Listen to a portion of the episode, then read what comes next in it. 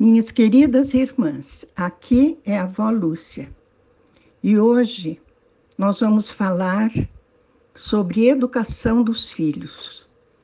Vamos começar lendo Provérbios 22, 6, aquele versículo que a gente já sabe decor, mas muitas vezes não presta atenção nele. E diz assim: Ensina a criança no caminho em que deve andar e mesmo quando for idoso, não se desviará dele. Pai, esta é a tua palavra. Permita-nos penetrar na profundidade do seu significado, para que possamos colocá-la em prática. Te pedimos em nome de Jesus. Amém. Vejam, queridas irmãs, ensina a criança no caminho em que deve andar. O que significa isso?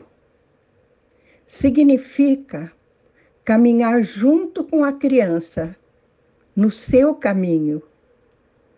Não se trata apenas de um conselho ou de uma exortação. Faz isso que a mamãe está dizendo, nada disso. Aqui diz ensina a criança no caminho. Não diz ensina a criança o caminho, mas no caminho. Quer dizer, eu tenho que caminhar com a criança e ensiná-la a andar de acordo com os mandamentos do Senhor. E mesmo quando ele se chegar à idade adulta, ele não vai se desviar, porque assim ele foi ensinado a praticar aquilo que Deus quer, aquilo que Deus ama. O Senhor, quando apareceu a Abraão, como está em Gênesis 18 19, 18, 19, disse: Porquanto eu o escolhi para que instrua seus filhos e todos os seus descendentes acerca de conservarem-se no caminho do Senhor, praticando o que é justo e direito. Outra vez, conservarem-se no caminho do Senhor. É isso que tem que ser ensinado aos nossos filhos, queridas irmãs. Caminhar com eles, ser exemplo para eles. Deuteronômio 11, 19 onde estão relacionadas as leis que aquele povo recebeu de Moisés no Monte Sinai. Diz assim, no capítulo 11, versículo 19: Ensinai os mandamentos do Senhor aos vossos filhos, conversando acerca deles, quando estiverdes sentado em casa, e nos momentos em que estiverdes andando pelos caminhos, ao deitardes e quando vos levantardes para um novo dia. Isso significa sempre, sempre ensinar os mandamentos do Senhor, minhas queridas irmãs.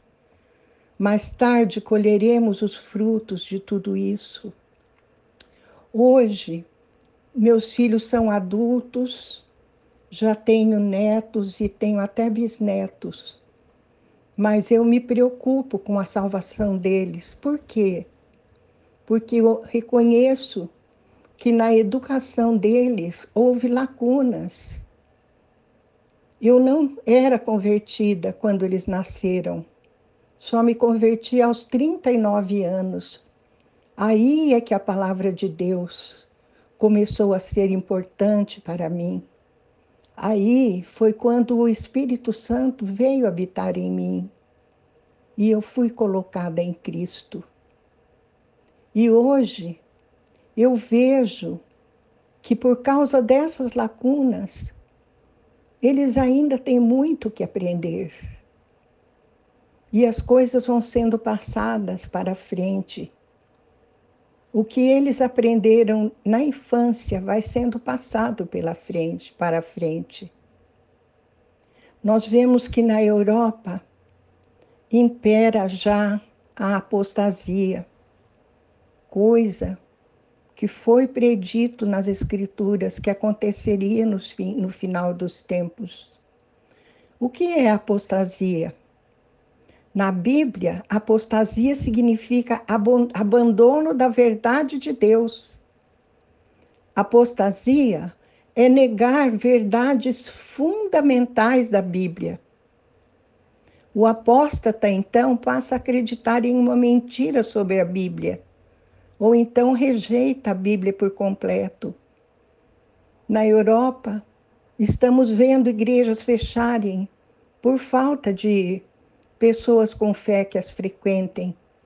Muitas estão sendo transformadas em boates, em bares, em igrejas muçulmanas.